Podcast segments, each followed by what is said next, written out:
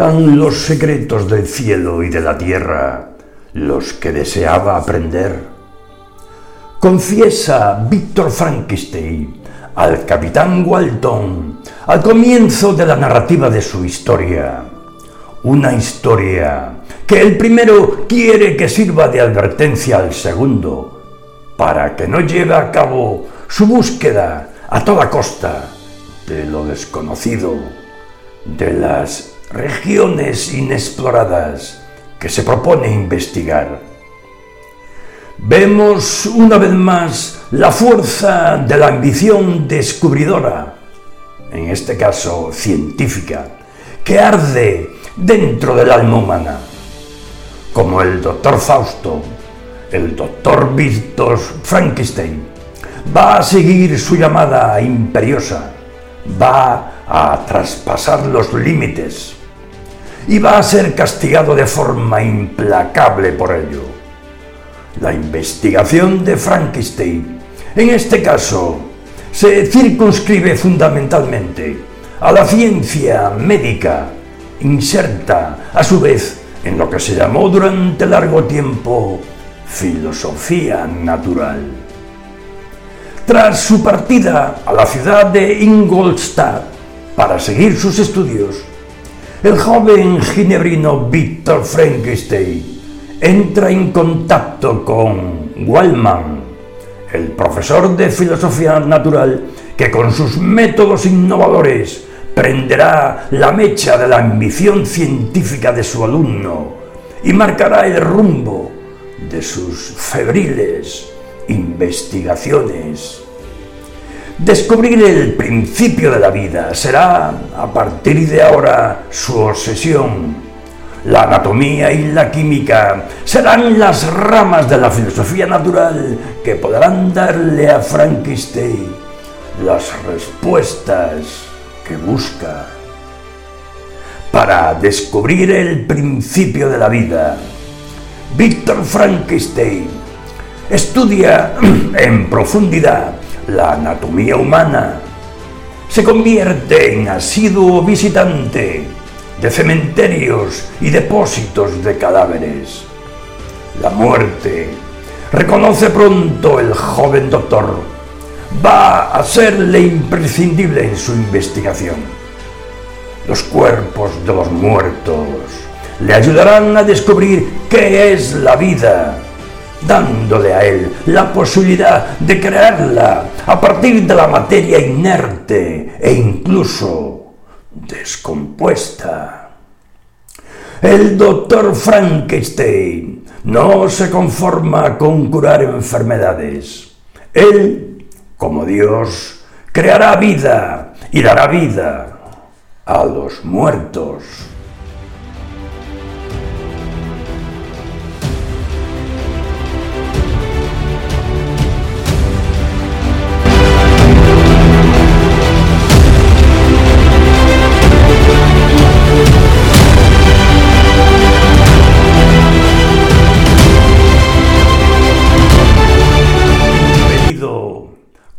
Mismo afirma, por la fuerza de un huracán, el joven doctor lleva a cabo sus investigaciones de forma obsesiva, lo que le hace recluirse, buscar en todo momento la soledad necesaria para llevar a cabo su trabajo. Porque, no lo olvidemos, los grandes genios científicos, transgresores que configuran el arquetipo literario, son grandes individualistas. Su trabajo no se lleva a cabo en colaboración.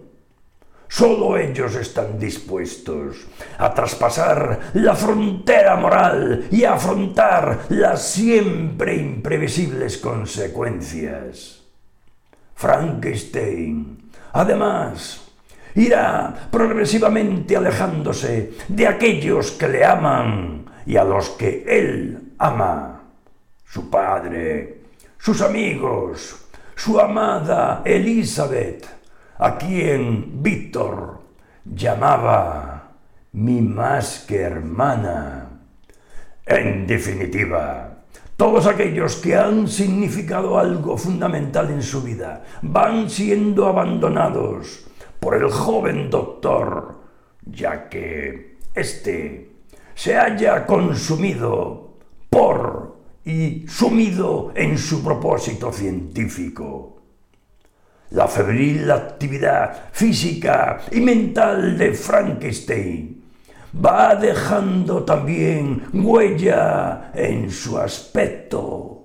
Su palidez se hará evidente, sus mejillas se hundirán y sus ojos mostrarán pronto la expresión exaltada de la locura.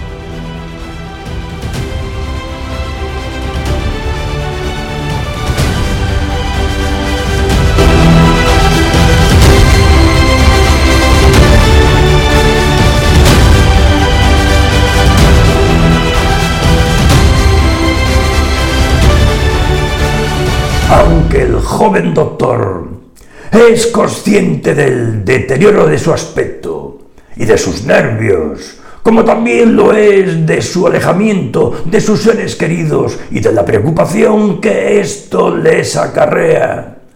Ni su salud ni sus vínculos afectivos son motivo suficiente para que él deje de perseguir su meta, lo que por fin y para su horror consigue en la famosa noche de noviembre, como él mismo nos cuenta.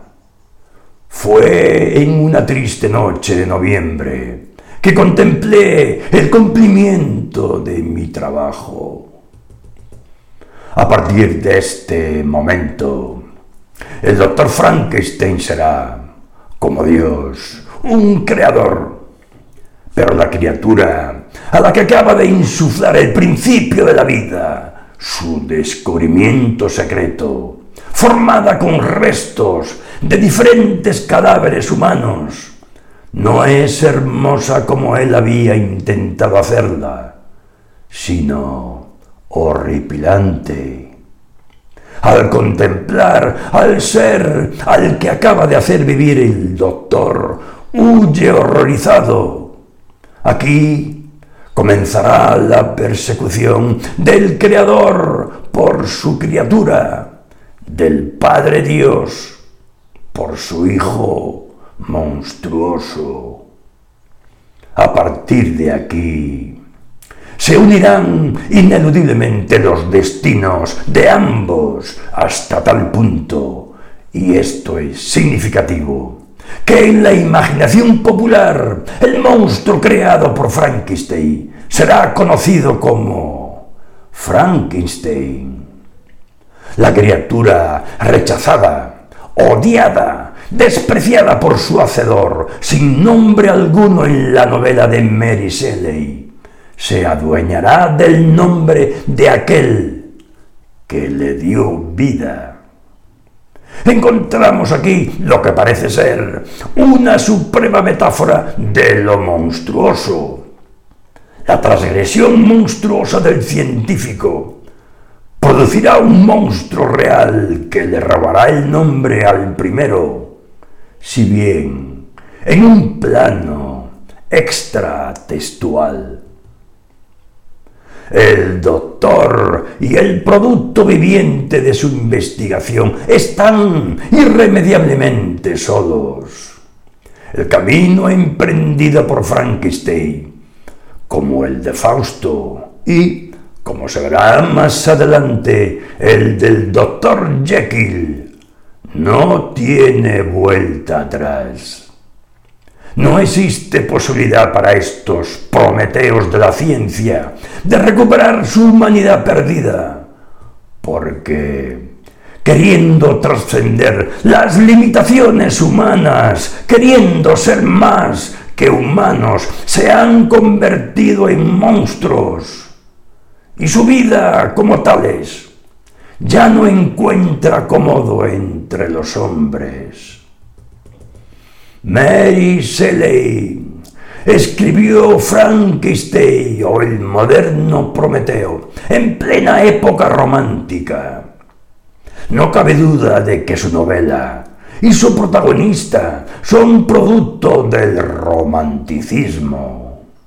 Pero se trata de un romanticismo que si bien le debe mucho a la época en que se fraguó y tuvo su esplendor, último tercio del siglo XVIII y primero del XIX, consiste fundamentalmente en una postura vital e intelectual que aunque encuentra terreno fértil en el momento histórico mencionado, trasciende las barreras temporales en la violencia de su imaginación y lo titánico de sus héroes.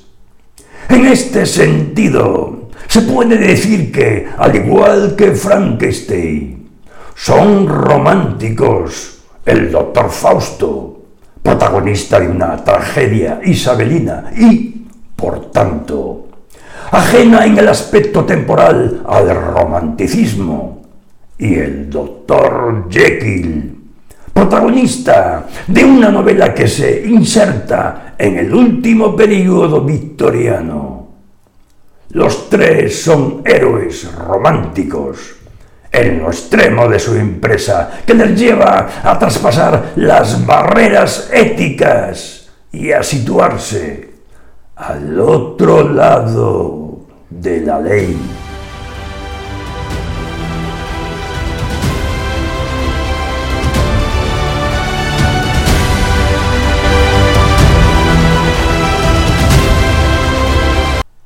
En lo que respecta a la ciencia propiamente dicha. Conviene resaltar el interés que numerosos escritores del período romántico sintieron por las investigaciones científicas que, por un lado, arrojaban nueva luz sobre la fisiología y la psique humanas, y por otro, parecían ofrecer nuevas posibilidades que, para la mente romántica, tenían que ser por fuerza subyugantes. Tras los fallidos intentos en el siglo XVIII de Benjamin Franklin de curar la parálisis con electrochoques, Galvani abre nuevas esperanzas mostrando que la electricidad puede generar movimiento en un ser inerte. El doctor Erasmus Darwin, cuenta la misma Mary Shelley, investigaba el principio de la vida manteniendo unos gusanos en un frasco que, en un momento determinado, comenzaron a moverse. Es bien conocido el interés que Lord Byron y Shelley sentían por los experimentos de reputados científicos. Y es de nuevo Mary Shelley quien da testimonio de esto en el prefacio que escribió para su famosa novela. Claro está, no son solo las mentes de Byron y Shelley las que se excitan discutiendo estas perturbadoras posibilidades científicas. Mary Shelley es quien plasmará su indudable interés científico. Es la mente de la jovencísima Mary Shelley la que, azuzada por estas perspectivas, creará a uno de los científicos más emblemáticos de todos los tiempos el doctor Frankenstein, padre de una criatura sin nombre, que en la imaginación popular se adueñará del nombre de su hacedor. La criatura que crea Víctor Frankenstein presenta un aspecto monstruoso que no es sino reflejo de lo monstruoso de la acción del joven doctor que le ha dado la vida. Es víctima de un padre que le rechaza y aborrece desde el mismo momento de su nacimiento. Es víctima del rechazo de los hombres que, rechazándole a él, rechazan lo monstruoso de su concepción. Mary Shelley, con espíritu humanitario, nos muestra la victimización de la criatura, que termina convirtiéndose en verdugo.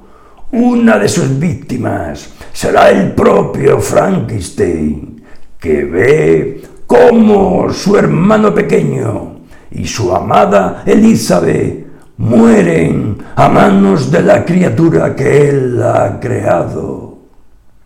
Las consecuencias de una acción transgresora no solo son monstruosas, sino incontrolables.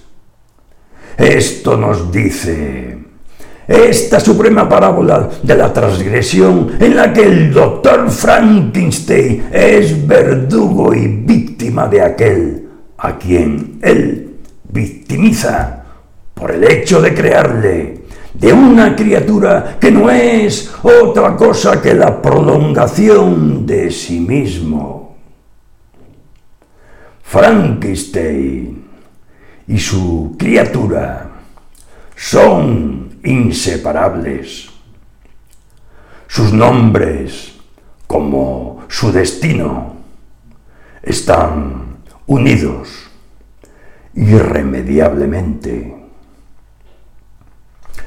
En el próximo episodio hablaremos del otro transgresor, el doctor Jekyll.